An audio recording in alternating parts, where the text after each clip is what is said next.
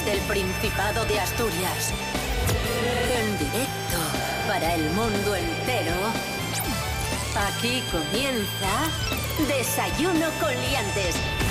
Su amigo y vecino, David Rionda.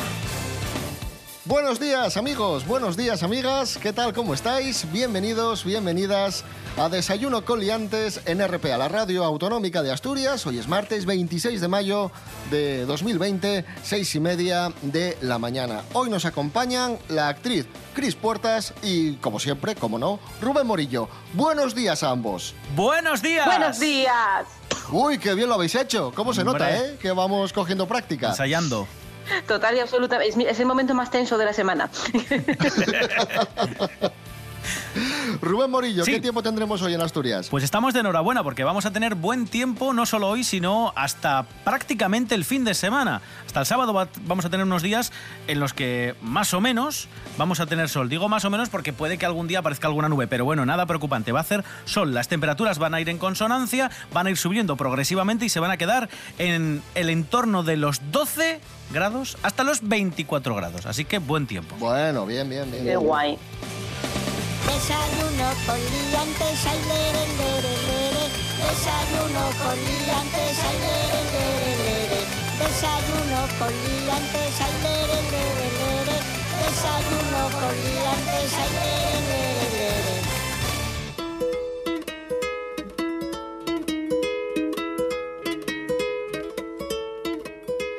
muchos os preguntaréis, ¿y qué puedo hacer en la fase 2? ¿Qué no puedo hacer? No os preocupéis porque para eso estamos nosotros, para informaros. Y para eso está con nosotros Antonio Parque de Ferrera. Antonio, buenas. ¿Qué tal, pastor? Buenos días. Buenos días a todos. Periodismo, actualidad, COVID, COVAD. Cada día te quiero más. Bueno, eh, Antonio, primera, primera pregunta. Vale, ¿por dónde podemos movernos en la fase 2? Igual que la fase 1. Es decir, ¿Cómo? igual que la fase 1. Lo mismo. Bueno, Solo por la provincia. Pastor, si vas a pastar, por la provincia. Solo por la provincia, Exacto. solo por Asturias. Podemos movernos por Asturias, por cualquier ciudad, por cualquier lado, pero sin salir de Asturias. Perfecto. Ah. Franjas horarias. franjas horarias, Antonio. Bueno, aquí sí que hay cambios. Atención, pastor, directo, rápidamente ampliamos horarios. Se puede hacer para pasear o deporte, ambos a cualquier hora del día. Se respetan dos franjas. Cuidado, mayores y personas vulnerables. De 10 de la mañana a 12 del mediodía, más periodismo y de 7 de la tarde a 8 de la tarde. El resto, Perfecto. cuando quieras. Cualquier hora, perfecto. Y después eh, se amplían también las reuniones de amigos. Atención, domicilios, bares, restaurantes, zonas abiertas, grupos de personas, de 10 a 15 pastor. Vale. Visitas a familiares, ¿podemos visitar a familiares que estén en residencias? Siempre y cuando estén dentro de las que anteriormente hemos dicho. O sea, no te puedes ir a visitar a alguien a Murcia. Pero si es una residencia, sí que puedes ir. Aquí. Perfecto. Y con mascarilla y esas cosas. claro, Efectivamente. claro está. Vale, vamos con bares y restaurantes. Ya podemos entrar. Sí. Hasta ahora solo terrazas, pero a partir de ahora, dentro también. Hasta el 40% de aforo. Más consumismo. Pero manteniendo, manteniendo la distancia y, y esas cosas. Todas las recomendaciones sanitarias, siempre. Perfecto. Y por último, cines, teatros, monumentos. ¿Qué pasa? Bueno, se reabre. ¿Podemos ir al cine ya? Poco a poco, siempre se reabre todo tipo de espectáculos, cines, teatros con el 30% o un tercio, perdón, del aforo. Butacas preasignadas. Y si son cerrados, se recomienda que no reúnan más a de 50 personas. Dos Más de límites. 50, vale. 30% o 50 personas. Perfecto. Antonio Parque de Ferrera, gracias. Ah, E, ¿Eh? I, O, ¿Eh? ¿Eh? U. ¿eh? Periodismo. Pues ahí estaba Antonio Parque de Ferrera, periodista, con esos con esas normas, con esa ampliación de, de permisiones de la fase 2, pero vamos a, mm, a daros más información y nos la trae el mismísimo Fernando Simón. Meca. Buenos días, David. Soy Fernando Simón En primer lugar, quisiera felicitar a todos los oyentes de tu programa, eh, a todo tu equipo, así como al resto del Principado de Asturias por ese pase a la fase 2 de esta desescalada. En primer lugar, eh, durante la fase número 2 estaría permitido la, la ingestión eh, de queso cabrales, porque se ha demostrado que el queso cabrales es más positivo para combatir el coronavirus que los guantes hipoalergénicos. Otra de las preguntas, en el caso, por ejemplo, de que Kiko Rivera eh, pudiera darse el caso que fuera una fiesta de Prado, como ustedes bien denominan en Asturias, a, las fiestas de verano, bueno, en ese caso sería muy importante por parte de la población asturiana que se aplicara gel hidroalcohólico en los oídos para así poder evitar cualquier tipo de contaminación acústica. Me lanzan otra pregunta que es, eh, ¿la sidra durante la fase número 2 se puede escanciar de manera manual o con el escanciador este automático? Bueno, mire, es una pregunta que ahora mismo me pilla un poquito descolocado. Eh, si a usted le parece, pues eh, yo me la estudio esta, esta misma tarde y mañana, pues bueno, le puedo dar a, toda la, a todos los oyentes de este programa pues la, la respuesta. Y bueno, espero que les haya servido este mensaje y cualquier duda, pues ya saben que pueden, pueden consultarla sin ningún tipo de, de problema.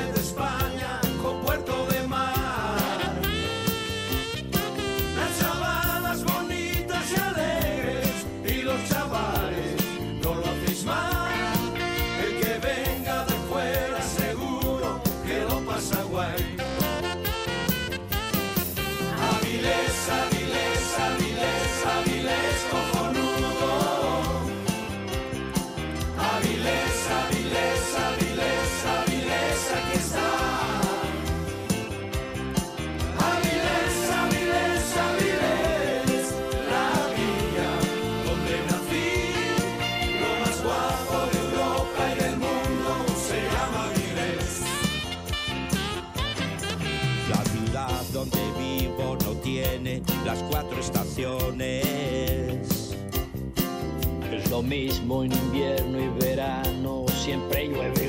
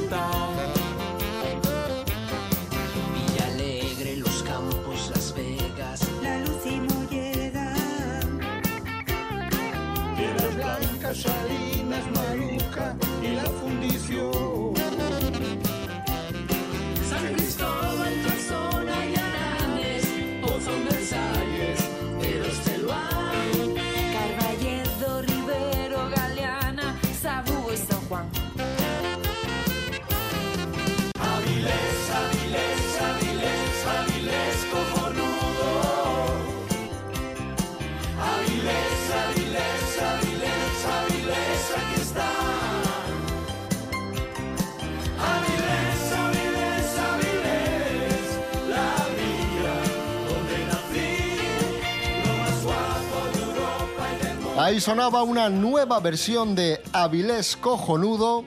eh, una nueva versión de, este clásico de los irónicos que se ha convertido prácticamente en un himno de Avilés.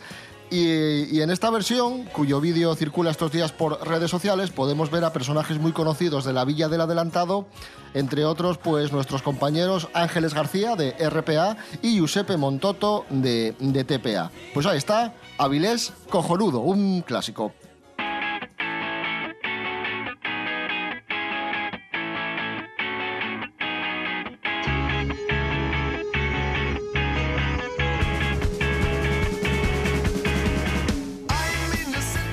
En Avilés nos quedamos porque los cines Marta van a reabrir muy pronto como asador.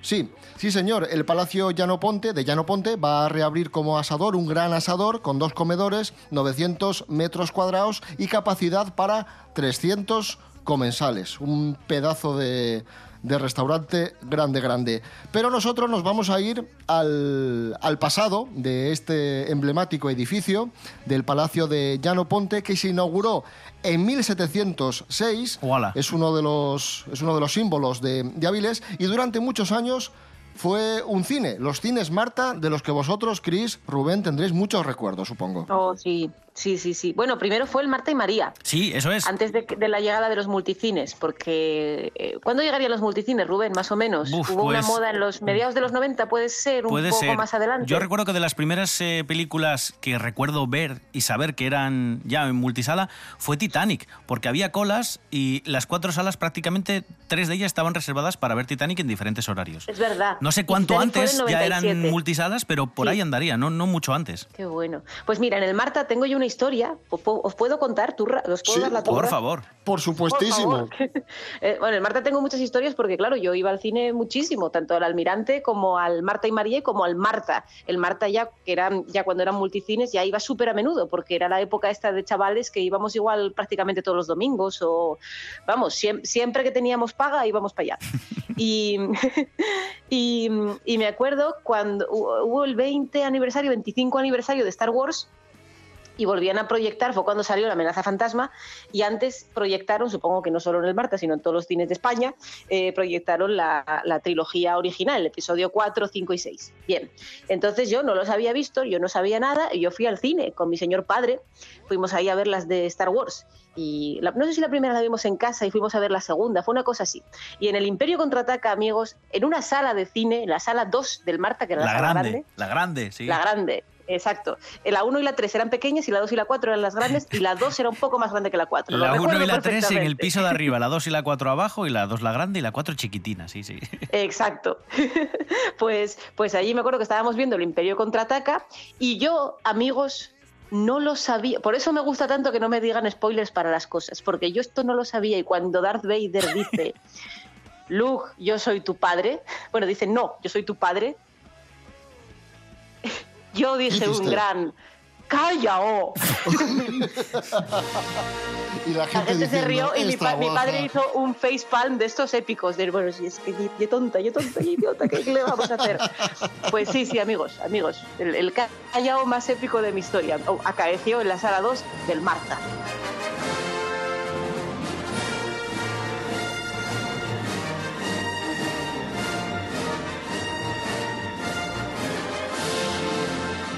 ¿Y a quién vemos frecuentemente en el cine? Pues a la actriz asturiana, mm, que también es influencer, es Paula Echevarría. Vamos con las Paula News de Jorge Aldeitu. Adelante, Jorge. Muy buenas amigos, hoy os traigo Paula News. Sabéis que estos dos meses Paula Echevarría estuvo bastante activa tanto en redes sociales como en su vida sin salir de casa.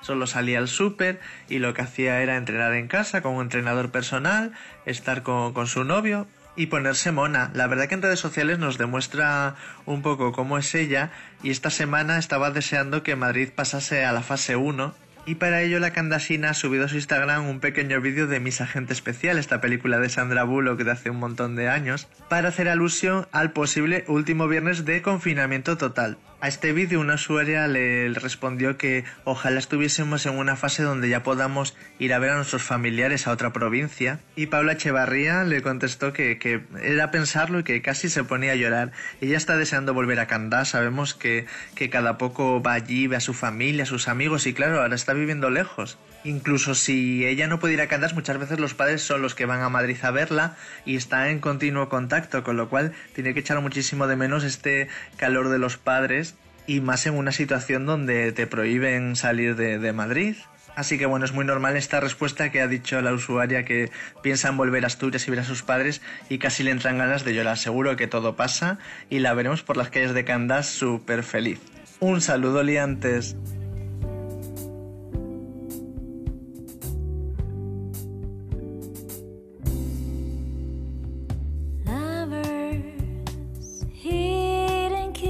In the car, always waiting for the night where time seems to fly. Lovers, they can feed in love forever.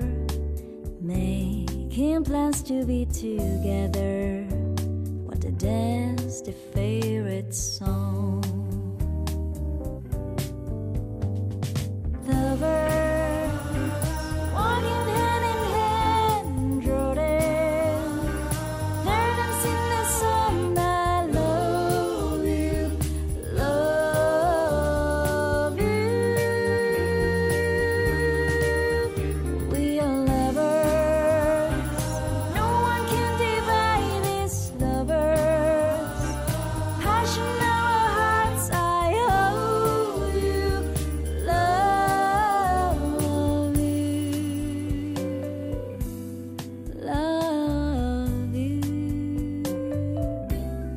7 menos cuarto de la mañana, ahí sonaba Alexandra Ingray y el tema Lovers. Qué buena es, qué buena es esta gente, qué buena, pero sabía favor, o sabía sea, que lo ibas a decir. Uf, uf, me, me vuelvo loca, me vuelvo loca. Hoy es martes 26 de mayo de 2020. I see you comb your hair and give me that grin. It's making me spin now, spinning within. Before I melt like snow, I say hello, how do you do? Hablamos de literatura. Un día como hoy de 1897 se publica la novela Drácula del escritor irlandés Bram Stoker. ¡Yupi! Y aprovechamos esta efeméride para contaros mm, curiosidades de los vampiros y el origen de la leyenda de, los vampiros con el profesor Serapio Cano Bayer. Buenos días, profesor. Hola, buenos días, señoras y señores. Pues sí, vamos a hablar de historias de vampiros. ¿Saben dónde se originaron? Bueno, me imagino que cierta idea sí tendrán, pero ya se lo digo yo, se originaron en la zona de Escandinavia. Y dirán, dirán ustedes, ¿y, ¿y por qué?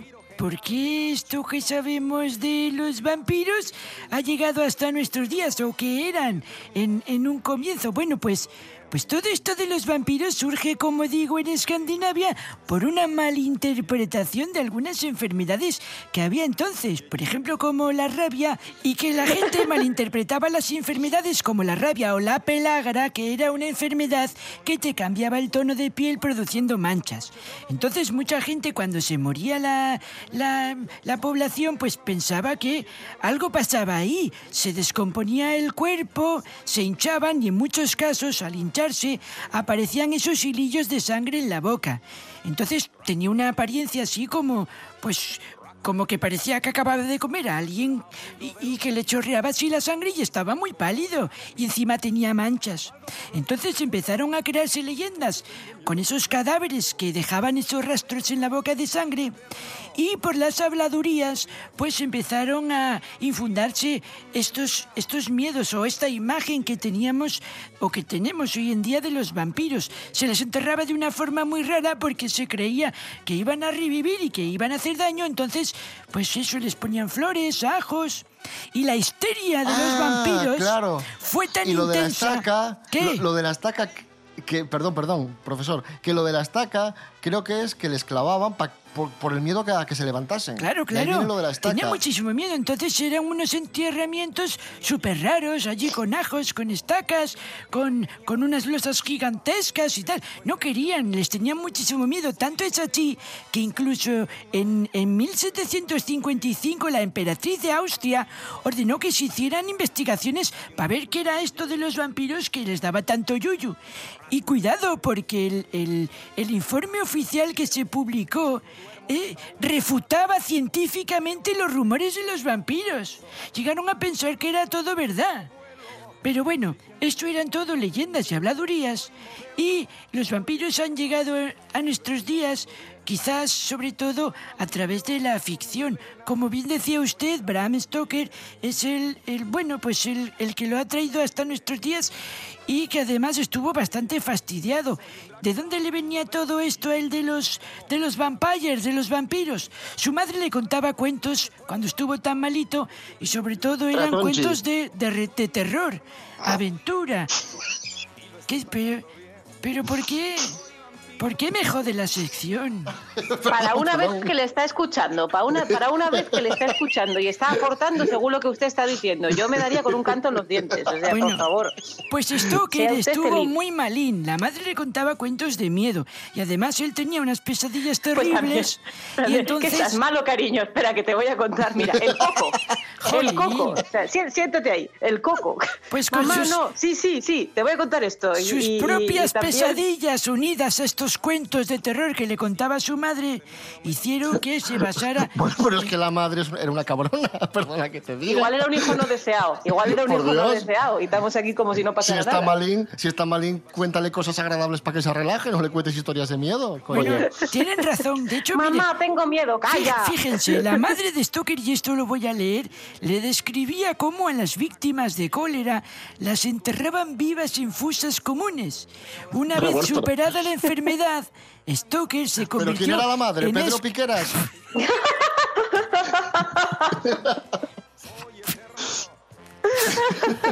Bueno, pues eso. Y ya una cosa final. eh, si ustedes creen que el conde Drácula es lo mismo que Drácula, están súper equivocados. Mucha gente relaciona a este personaje de Drácula con la figura del conde tercero Drácula. Lo único que se comparte es el nombre, no tienen ningún tipo de relación. Así que no digan el conde Drácula para hablar de Drácula. Joder.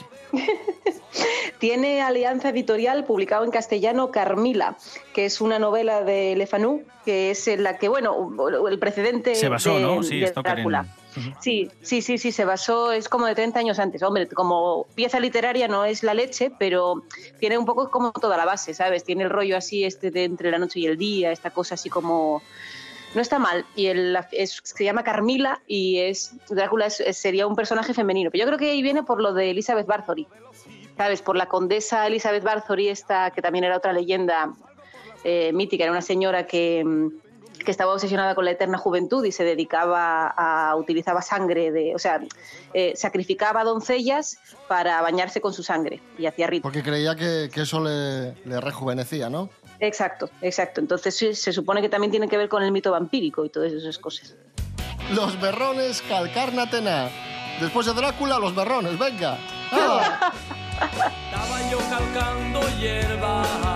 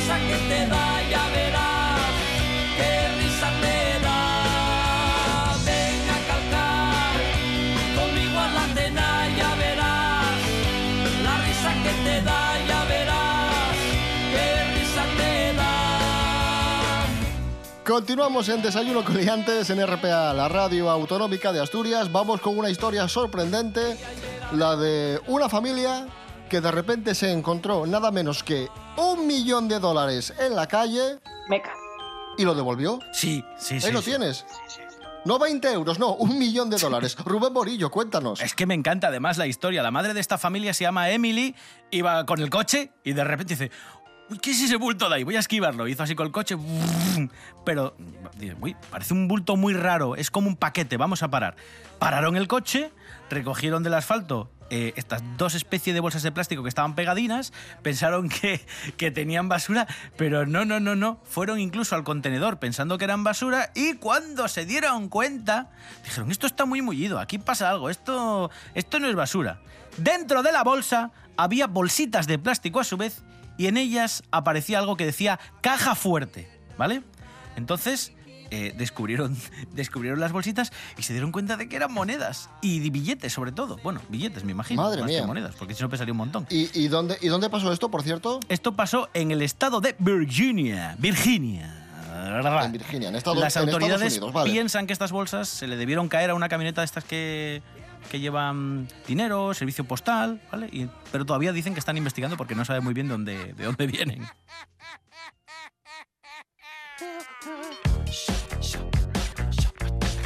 Vamos con otra historia divertida eh, relacionada con el coronavirus. Nos vamos a Reino Unido, donde para evitar el confinamiento, una familia invirtió eh, bastante dinero en llenar su casa con pelotas de plástico y convirtió toda su casa en una gran piscina de bolas. 250.000 pelotas de plástico para los chavales. Tienen varios fíos de 14, 12, 8 y 2 años y dijeron, Plubitino, están aburridos, piscina de bolas. Coño, Gigante". cómprales la Play. está. 500 bolas. cómprales la Play o la, o la Xbox. ¿Qué Voy haces a ahora con lanzar mi 200? teoría. ¿Pero qué, ahora hace- qué haces con 250.000 pelotas ahora? ¿Dónde las llevas? ¿Dónde las Nadar, guardas? nadar. Pero ya te por digo, favor. voy, voy a lanzar mi teoría. Para los críos, mis pi...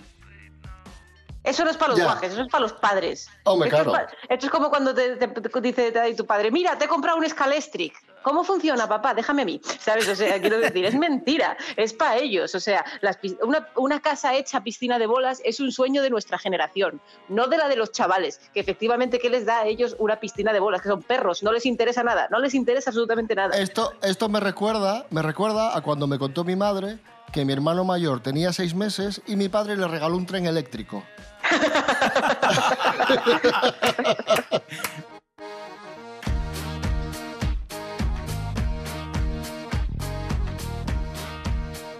Bueno, y para cerrar, otra noticia relacionada con el coronavirus. Están entrenando a perros para detectar el COVID-19. Nos lo cuenta Ángela Busto. Buenos días, Ángela. Hola a todos y buenísimos días. Pues efectivamente, hoy vengo para hablaros de los Super 6. Que no, no es el nuevo superhéroe de moda, sino que son seis perros que están siendo entrenados para detectar el nuevo coronavirus. Norman, Digby, Storm, Star, Jasper y Acer. Juntos trabajan en el Medical Tection 2, un centro que forma perros para ser capaces de detectar la enfermedad por medio de su poderoso olfato.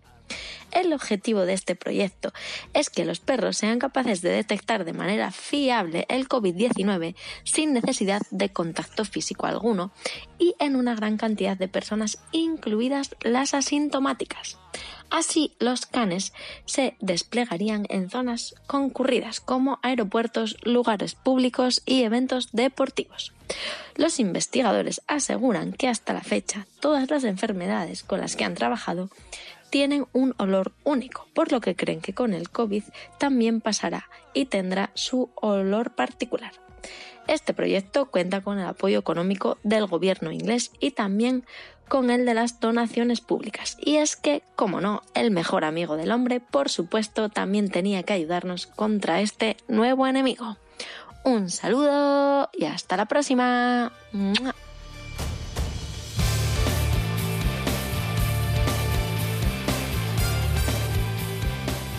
Nos vamos ya, queridos amigos, amigas. eh, recomendación diaria.